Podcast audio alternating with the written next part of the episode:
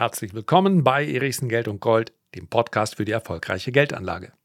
Es ist natürlich immer spannend, wenn eine Story nicht eindeutig ist. Da erbt also jemand 400.000 Euro, noch dazu Immobilien, die schon beinahe abbezahlt sind. Dann lässt er aber nicht den lieben Gott einen guten Mann sein, dann genießt er nicht sein Leben, 31 Jahre alt, ungebunden, könnte also machen, was er will, denn er hat die finanziellen Mittel dazu. Aber er hat sich entschlossen, Polizist zu werden. Und gerade weil das so ein vermeintlicher Widerspruch ist und gerade weil das natürlich zeigt, dass Geld für Moritz nicht das Wichtigste ist, möchte ich heute seine Story mit euch teilen. Und die Frage von Moritz am Ende lautet ganz lapidar, was denkst du, bin ich hier richtig aufgestellt für die Zukunft, wie ich sie mir vorstelle? Darüber wollen wir heute sprechen. Legen wir los.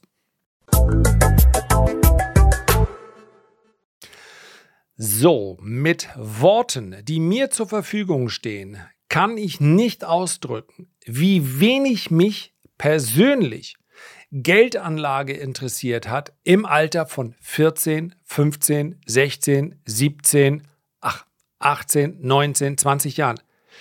0,0 wirklich gar nicht. Für mich war finanzielle Verantwortung zu übernehmen Immer dann gegeben, wenn ich es geschafft habe, mein Dispo nicht zu überziehen. Ja, ich bin in ordentlichem Hause groß geworden, nicht in Reichtum, aber ich habe noch nie so etwas wie finanzielle, existenzielle Not erlebt. Meine Eltern waren selbstständig, haben deshalb in den Jahren des Aufbaus durchaus, glaube ich, finanziellen Druck erlebt weil meine Eltern dann auch eine Immobilie brauchten für das, was sie gemacht haben. Und hier sind dann Schulden und natürlich entsteht der Druck, aber ich habe davon rein gar nichts gespürt und hatte noch nie das Gefühl des Mangels. Als ich älter wurde im Trading, hatte ich durchaus Existenzängste. Denn klar ist auch, wenn du da nicht lieferst, dann ist am Ende des Tages nichts da. Und du möchtest nicht mit Mitte oder Ende 20 dann bei deinen Eltern anrufen und sie um Geld bitten. Ja, das wäre der Worst Case und daraus ergibt sich natürlich, also ist nicht der Worst Case. Der Worst Case ist, du hast nichts mehr und du kannst auch niemanden mehr fragen. Zweifellos. Aber natürlich kenne ich so etwas wie existenzielle ähm, Not, ist vielleicht ein bisschen großes Wort im Vergleich zu tatsächlicher Not, die andere vielleicht erlebt haben. Aber Druck, den kenne ich absolut. Aber in dem Alter, in den jungen Jahren, habe ich das überhaupt nicht vernommen. Also die Frage war nur, wo sind wir in der Woche? Und je näher wir dem Wochenende kamen, meine Kumpels und ich, mein gesamtes soziales Umfeld, desto besser wurde die Laune. Aber mich darauf vorzubereiten, dass ich irgendwann mal mit meinem Geld eigenverantwortlich umgehen muss, das wird doch erst in dem Moment wirklich relevant, wenn ich selber überhaupt Geld habe, über das ich verfügen kann. Und ja, das war bei mir dann als Zivi der Fall, als Zivildienstleistender. Aber es ist leider nichts übrig geblieben. Alles für Schnaps, Zigaretten und Platten ausgegeben. Und das war normal damals. Ich weiß nicht, ob die 90er bei irgendjemandem anders verlaufen sind. Und genau deshalb habe ich euch vor einigen Wochen gebeten, mir eure Story zu schreiben. Nicht unbedingt aus der Jugend, obwohl das auch spannend wäre, aber weil natürlich Geldanlage tatsächlich nie wie im Modellversuch funktioniert. Und ich denke mal, wenn du heute im 15-Jährigen aufforderst, Ausnahmen bestätigen die Regel, bitte schränke doch deinen Konsum ein, damit du als 65-Jähriger es dann auch noch gut hast. Wenn du das heute anlegst, kannst du 40 Jahre Zins und Zins, habe ich 15, 5, äh, nö, das wäre dann wohl eher 15, 65, also 50 Jahre lang kannst du dann anlegen und dann wird es dir mit 65 viel besser gehen. Wow, das klingt natürlich mega attraktiv ja, da bestelle ich doch gleich die Konzertkarten ab, gebe die Zigaretten zurück und werde auch heute Abend nicht losgehen. Na, dann werde ich mal. Also, das ist doch gar nicht realistisch. Und das gilt auch in vielen späteren Lebensphasen. Verzichte auf den Konsum, dann hast du später. Was für ein Quatsch. Konsum, ja, der schützt vor Inflation, bringt uns aber in der Geldanlage nicht weiter. Aber Investition, da geht natürlich auch noch was anderes als nur eine äh, ETF-Anlage.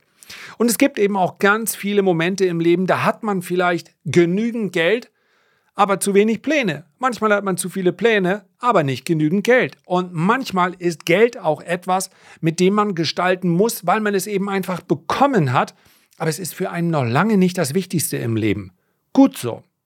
So, wir kommen also mit diesen Stories immer raus aus dem Modellversuch und landen in der Realität. Und die sieht natürlich anders aus. Und deswegen freue ich mich über diese Stories. Und die heutige ist ganz besonders, weil man von außen betrachtet auf die Idee kommen könnte, ja, was möchte denn der liebe Moritz überhaupt? Der hat doch nun alles. Aber es ist eben nicht das Wichtigste für ihn. Er hat aber Pläne und er hat von mir eine Einschätzung erbeten, ob er mit seiner aktuellen Aufstellung, seinem Portfolio für seine Ziele, ja, darum geht es ja immer, richtig aufgestellt ist und was ich ihm vielleicht raten würde, wo man noch Anpassungen vornehmen könnte. Achtung, wir sind hier nicht im Bereich der Vermögensberatung, das ist nur mein eigener Standpunkt und das kann selbstverständlich in einer Podcast-Folge auch nicht umfassend behandelt werden. Aber genau deshalb sind solche Stories interessant. Im Übrigen auch von denjenigen, die vielleicht nicht so viel Geld zur Anlage haben. Habe ich ja hier von einem Leiharbeiter auch schon mal, mit dem ich im Anschluss übrigens nochmal Kontakt hatte. Also ich kann letztlich auch nicht mehr als zuhören und darüber reden. Ja, aber das ist vielleicht für einige dann ein, ein Anreiz, darüber nachzudenken, was sie aus ihrer Situation so machen können. Also, ich lese jetzt mal vor. Ich habe schon gesagt, es ist für mich vollkommen in Ordnung, wenn ich ganz viel anonymisiere, solange es nicht so viel ist, dass es nachher nur wieder wie ein reines äh, Modell aussieht oder wie eine Story, die ich mir ausgedacht habe. Diese, wie auch alle anderen, habe ich mir nicht ausgesucht und Moritz hat mir ähm, gesagt, dass ich alles hier besprechen kann, außer, und ich werde noch zwei, drei Punkte mehr dann so explizit nicht aussprechen, außer in welchem Ort er lebt. Ich glaube, sein Umfeld wird ihn da schon wieder erkennen. Aber warum auch nicht? Sein Umfeld kennt ihn ja und schätzt ihn sicherlich für seine Eigenschaften. Denn trotz seiner Erbschaft ist er nun alles andere als ein äh, Money, also als ein geldfixierter Charakter. So viel kann man schon mal sagen. Ich lese dann einfach mal vor und werde am Ende meine Einschätzung geben zu den ganz konkreten Fragen und dann noch so eine kleine, ja, wenn man es vielleicht optimieren möchte, äh, hätte ich dann noch so einen kleinen Vorschlag. Also, er schreibt, Moin Lars, mein Name ist Moritz, ich bin Leser der Renditespezialisten und wir beide haben auch schon ein paar Male auf Instagram geschrieben. In deinem Podcast Folge 390 forderst du ja quasi zum Storytelling auf und ich mache es jetzt einfach mal. Vielleicht gibt es daraufhin für meine Situation ja auch gute Vorschläge. Ich bin 31 Jahre alt und Polizei-Oberkommissar. Er hat mir geschrieben, auf welcher Wache er arbeitet und in welchem Ort. Ich lasse jetzt beides weg, weil man es ansonsten ja, sich sehr leicht herleiten kann, wo Moritz arbeitet. Nun komme ich aus einem recht guten Hause, finanziell gesehen. Mein Vater hat es als Unternehmer weit gebracht und ist im Grunde ein waschechter Selfmade-Millionär. Finanziell ging es mir also immer recht gut, aber ich habe auch immer einen großen Druck verspürt, es auch mal weit zu bringen. Da es aber auch gewisse Differenzen zwischen meinem Vater und mir gibt und ich auch gemerkt habe, das überspringe ich jetzt mal, wollte ich eine völlig andere Richtung einschlagen. Ich bin sportlich, habe einen ausgeprägten Sinn für Gerechtigkeit und liebe das Abenteuer. Somit zog es mich nach meinem Auslandsaufenthalt in Australien, Neuseeland zur Polizei mit Studium etc. und so weiter. So, ich arbeite jetzt seit elf Jahren bei der Polizei und habe auch schon so einiges erlebt. Viele interessante, lustige und tolle Einsätze, aber eben auch viel Schreckliches, extreme Gewalt, einen Messerangriff auf mich, G20, äh, Tod und Trauer, äh, Trauer, Erschreckendes und Ekelhaftes. Ich kann sicherlich viele Geschichten erzählen. Und an der Stelle, wisst ihr, bei anderen Podcasts, das gebe ich ganz offen zu, oder auch in Artikeln denke ich immer, oh, jetzt bitte nicht äh, so, so reflexartig, vielen Dank für deinen Dienst an der Gesellschaft und so, aber ich kann es nicht anders sagen ja, wenn wir über Polizisten sprechen, wenn wir über Krankenschwestern sprechen, wenn wir über Altenpfleger sprechen, wenn wir letztlich über alle sprechen, die direkt am Menschen arbeiten. Sicherlich auch äh, Therapeuten, sicherlich auch die ein oder anderen aufopferungsvollen Ärzte, dann ist das etwas, was mir großen Respekt abnötigt. Das ist ja oft dann der Fall, wenn man sagt, das könnte ich nicht. Und das darf man natürlich nicht so lapidar hinwerfen, denn wenn man muss, dann kann man schon ganz schön viel. Aber ich kann für mich sagen, für mich wäre es wahnsinnig schwer und ich empfinde echte Dankbarkeit für diejenigen, die es machen und kann, und das ist sicherlich nicht bei allen genannten Berufsgruppen ein Problem, aber bei einigen echt nur dazu auffordern, dass wir, das wir ist auch so ein verallgemeinender Begriff, dafür entschuldige ich mich, Aber sowas muss anständig bezahlt werden. Ich weiß es jetzt deshalb, weil ich beinahe aus familiären Gründen in dem Betrieb eines beziehungsweise von zwei Seniorenwohnpflegeeinrichtungen, auch Altersheime genannt, gelandet wäre. Und ich kann nur sagen, das ist ja letztlich, ja, nach Pflegestufen bekommst du so und so viel. Heute sind äh, Seniorenwohnpflegeeinrichtungen nicht mehr Profit Center, sondern es steht ja staatlich fest, was man bekommt. Aber damit steht auch fest, was diejenigen, die die Arbeit leisten, an den Menschen, was die verdienen. Und das ist zu wenig. Period. Ähm, dass viele Familien einen Doppelverdiener haben, verstehe ich. Theoretisch muss es aber möglich sein, wenn wir sagen, wir möchten Familienplanung auch attraktiv gestalten. Theoretisch muss es auch möglich sein, dass eine Person die Familie ernährt.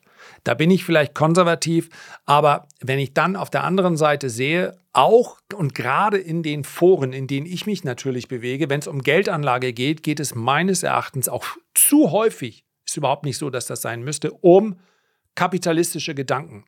Und dann ist da ein Gewerkschaftsbashing, das kann ich nicht nachvollziehen. Also die Gewerkschaft gibt sicherlich nicht die, die politischen Rahmenbedingungen vor, wie hier mit der Geldanlage umgegangen wird und wie wir fürs Alter vorsorgen. Dass wir immer noch nicht sowas wie eine Aktienrente haben, nicht sowas wie ein Staatsfonds, das sind nicht die Gewerkschaften.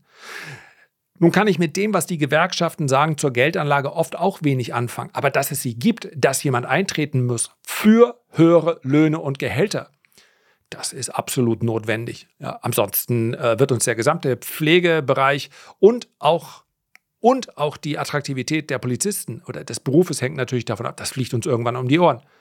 Man kann ja schon heute sagen, das machen dann überwiegend Idealisten und das kann einfach nicht sein. So, das wollte ich an der Stelle mal sagen. Also, das ist tatsächlich etwas, ähm, vielleicht sollte man hin und vielleicht sollte man statt, ist doch gerade wieder eine Diskussion einer Wehrpflicht, aber zumindest das Jugendliche für drei Monate mal überall reinschnuppern. Und sowas zwangsläufig sich damit, ja, oder zwangsweise, es ist ja ein netter Zwang, ist ja immer noch besser als ähm, verpflichtet zu werden, zwölf Monate mit einer Waffe rumzulaufen oder, oder, je nachdem, wie es einem gefällt. Aber für drei Monate gucken zu müssen, wie sozialer Dienst eigentlich aussieht. Egal welcher Bereich. Das kann auch bei der Bundeswehr sein. Das wäre, glaube ich, gar nicht so eine schlechte Idee, um mal ein Bild davon zu geben, worauf so eine Gesellschaft eigentlich fußt.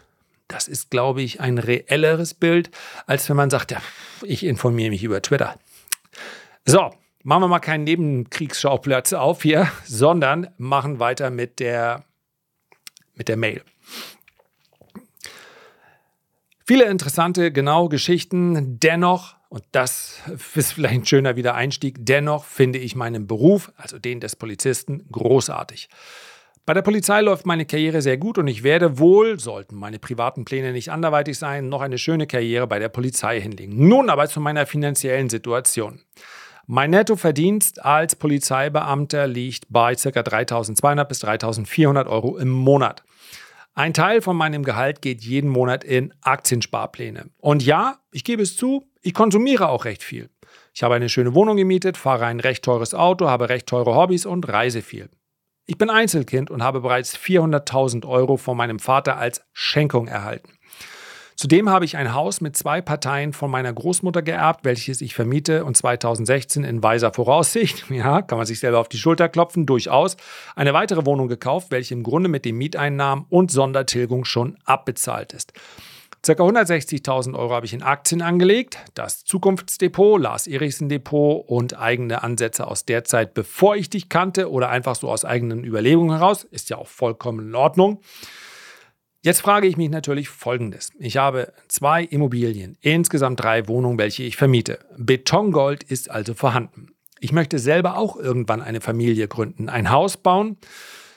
Und zwar außerhalb von dem Ort, aber es wird trotzdem teuer genug.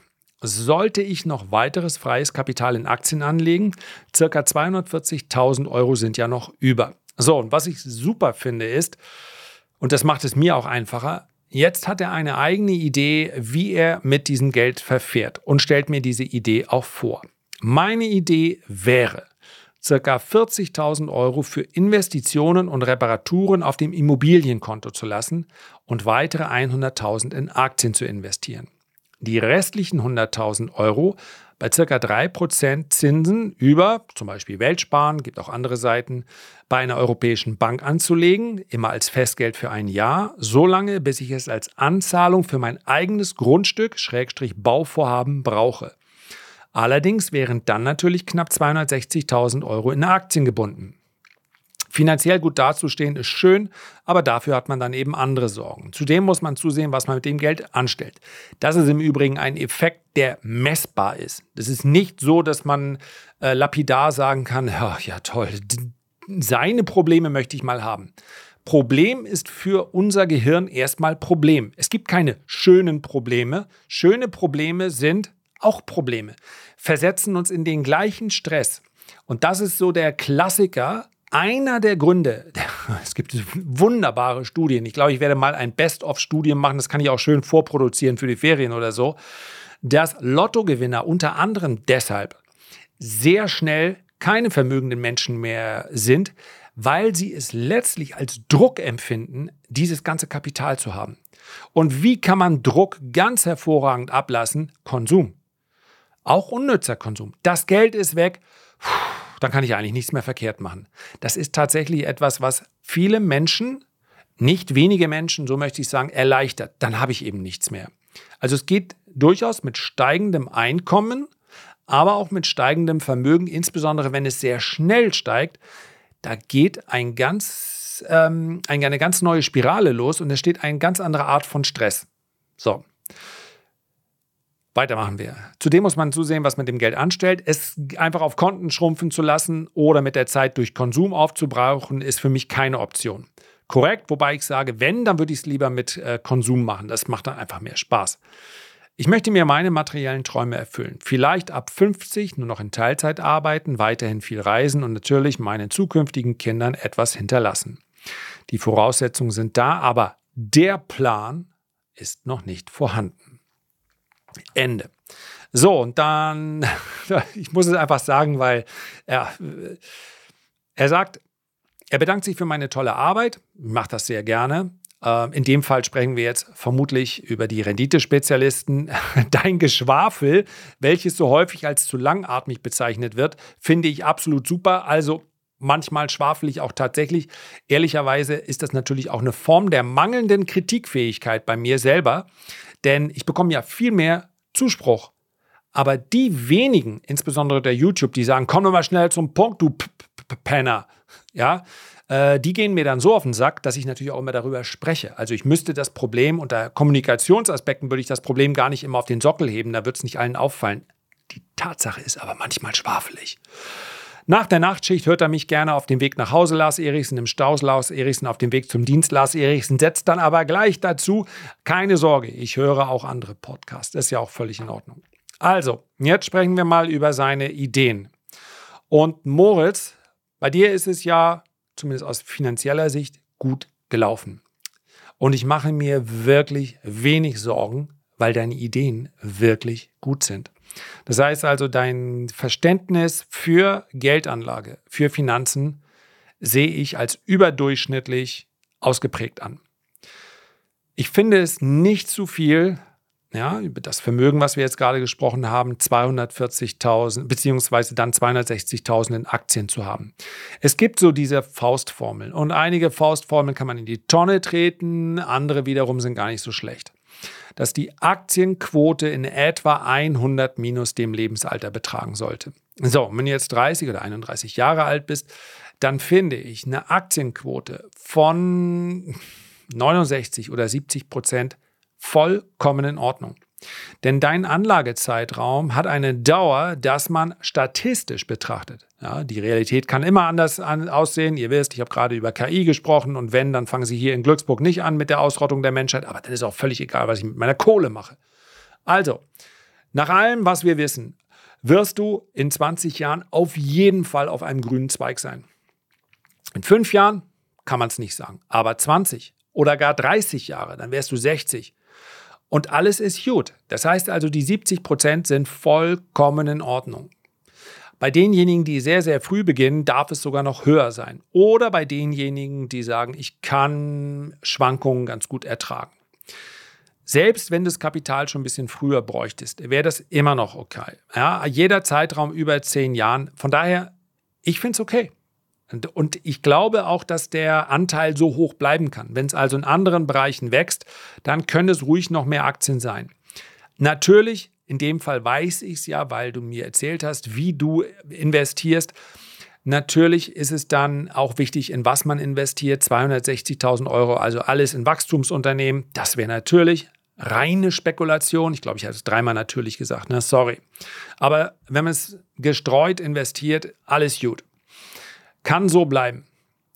Immos ist da, sind da und perfekterweise, das Risiko ist ja eh gering, weil ja zum großen Teil auch schon bezahlt. Die Idee 40.000, ich finde das angemessen, es wäre sogar etwas weniger auch okay, bei der Größenordnung, wobei ich jetzt nicht die genauen Werte der Immobilien kenne. Liquidität dazulassen für Investitionen und Reparaturen, sehr gut. Ja, ich denke, mit dem finanziellen Spielraum, den du hast, denn du, wenn alle Stricke reißen, das will man natürlich nicht, könntest du natürlich auch ein paar Aktien äh, verkaufen und 20.000 locker machen. Deswegen sind 40.000 schon mit hohem Sicherheitspuffer. Aber nur du kennst den Zustand deiner Immobilien. Ich habe zum Beispiel eine, die ist 1914 gebaut. Ja, da, sollte, da sollten es mindestens 40.000 sein, weil da kann jederzeit irgendwas kommen. Wenn du einmal da die Fenster alle neu machst, dann sind die 40.000 futsch. Also beim Neubau wäre das sicherlich äh, sehr viel, aber das kannst du besser beurteilen. Allein das zu berücksichtigen, dass immer etwas passieren kann in den Immobilien, wofür dann Geld gebraucht wird, genau richtig so.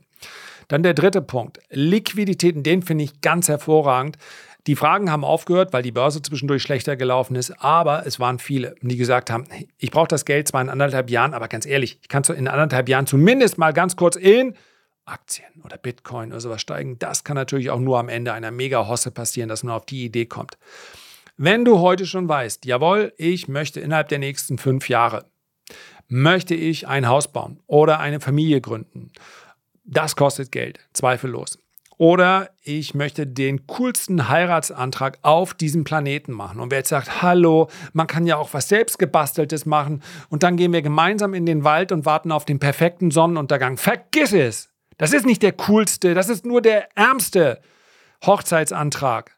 Ein cooler Hochzeitsantrag kostet definitiv auch Geld. Ich bastel total gut. I don't care. Deine zukünftige möchte, dass du sie wertschätzt.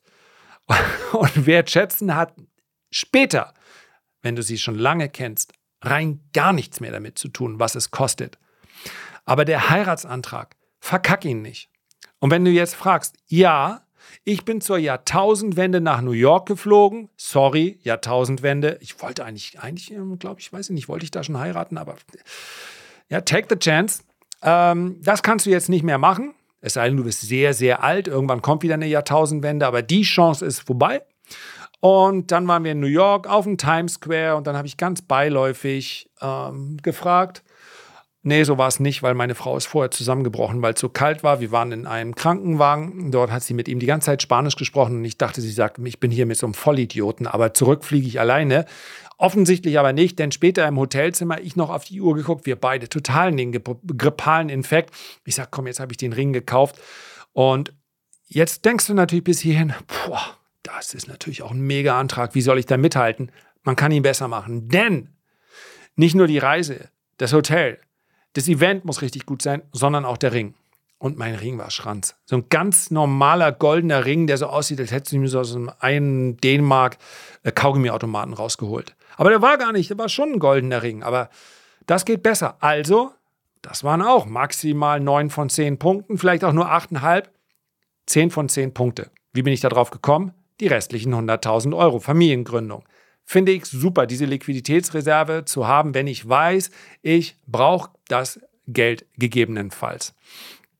So, war da irgendwas mit Geschwafel? Naja, aber Stories aus dem eigenen Leben sind ja kein Geschwafel, ne? Finally, wenn ich jetzt nach all dem, wo ich sage, es hast du eigentlich alles genau richtig gemacht, ich habe hier im Wesentlichen auch kaum noch was zu ergänzen. Wenn ich noch was ergänzen sollte, dann würde ich sagen, Achtung, bitte mach es nicht, wenn du nicht ein super gutes Gefühl hast. Du bist so gut aufgestellt Ähm, deine Karriere läuft einigermaßen rund. Die für 31 ja Wesentlichen schon abbezahlte Immobilien, das ist schon richtig viel Sicherheit. Plus, wenn ich das richtig gelesen habe, wenn nicht alles schief geht, kommt eventuell noch mal was als Erbe irgendwann. Das sollte man natürlich nicht kalkulieren, weil man äh, niemanden wünscht, dass der Erbfall eintritt. Aber du könntest natürlich mit Kryptos noch einen kleinen Turbo reinbauen. Ich will das jetzt gar nicht von der Größenordnung her sagen, aber 2, 3 Prozent vielleicht, ja, weil Kryptos aus meiner Sicht gekommen sind, um zu bleiben. Das Tief werde ich wahrscheinlich genauso wenig erwischen wie das Top. Ich, für mich ist es aber eine beinahe binäre Angelegenheit. Wenn Krypto, Schrägstrich, in dem Fall würde ich mal die, auf die Mutter gehen, äh, Bitcoin, vielleicht noch ein bisschen Ether, wenn es sich hält, garantiert wird Bitcoin in zehn Jahren nicht bei 23.000 US-Dollar stehen. Entweder es, man kann sich davon wieder eine Pizzaschachtel kaufen von einem äh, Bitcoin, vielleicht auch noch mit einer Pizza drin, oder das ist äh, äh, deutlich sechsstellig. Bitte nicht vergessen, nicht nur das sechsstellige hören, auch vielleicht wird es auch eine Pizzaschachtel. Ja, denn es kann schon, vielleicht wird es als Bedrohung angesehen von Notenbanken und und und. Also dieses, niemand kann Bitcoin verbieten, das ist dezentral, das ist alles bla bla bla. Ja, ich kann alles verbieten, wenn ich den Besitz verbiete. Die meisten Leute sind nur Anarchisten, äh, wenn sie in irgendeinen Kommentar von einem Instagram-Post was reinschreiben. Wenn dann echt ein Beamter auf der Einfahrt steht, wenn der Moritz da auf der Einfahrt steht, dann ähm, brechen sie in sich zusammen. Äh, das wollte ich alles nicht, das Gold habe ich auch wirklich gekauft. Also, ja, ähm, das war jetzt gemein. Aber ist doch so. Die meisten wollen einfach nichts Illegales machen. Ist auch in Ordnung. Auch das ist für eine Gesellschaft grundsätzlich mal was ganz Gutes. Bitcoin könnte meines Erachtens als kleiner Kick mit rein. Und wenn du jetzt schon weißt, dass du wahrscheinlich mit 50 in Teilzeit gehst, dann würde das natürlich auch bedeuten, äh, der Rentenanspruch ist noch nicht da und monatlich ist ein bisschen weniger netto da als jetzt. Ja. Und von daher könnte man natürlich sagen, ich nehme jetzt schon mal diesen Gedanken des passiven Einkommens mit auf und baue mir da ein Depot ganz bewusst als Dividendendepot. Und das ist, kann man gar nicht frühzeitig genug machen. Denn jetzt zu sagen, der, der Trick dabei ist ja, ja, sprechen wir im Bestvestor ja immer wieder drüber. Der Trick ist ja nicht zu sagen, ich baue mir jetzt ein Depot mit einer Dividendenrendite von 10%, dann hat man mit großer Wahrscheinlichkeit nur Schrottaktien drin, überwiegend Schrottaktien drin, sondern der Trick ist, jetzt ein Dividendendepot mit einer Dividendenrendite von 2,5 bis 3%. Das kann man mit Qualitätsaktien schaffen. Aber diese 2,5 bis 3% sind natürlich gemessen an meinen heutigen Kaufkursen in zehn Jahren äh, das ein Vielfaches wert weil bei diesen guten Unternehmen die Dividenden so steigen. So, und diese passiven Einkünfte konnten dann in 20 Jahren die Lücke zum Nettoverdienst schließen. Aber das war's. Ansonsten nochmal vielen Dank, Moritz, für deine offene und ehrliche Nachricht. Viel Glück. Die, die Einladung, die du ausgesprochen hast, werde ich definitiv äh, wahrnehmen. Ich freue mich jetzt schon drauf. Ich wollte immer mal schon, ich glaube, es ist so ein Kindheitstrauma von mir. Ja, seitdem das erste Mal mir irgendwie das äh, Finanzamt geschrieben hat, äh, sie haben das zu spät eingereicht, okay, jetzt kommst du ins Gefängnis.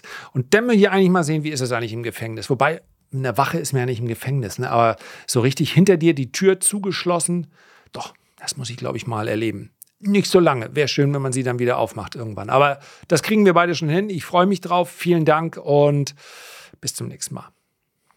Herzlichen Dank für deine Aufmerksamkeit. Bitte abonniere diesen Kanal. So einfach ist das. Und hör mir beim nächsten Mal wieder zu. Ich freue mich, wenn wir uns gesund und munter wiederhören. Bis dahin alles Gute, dein Lars.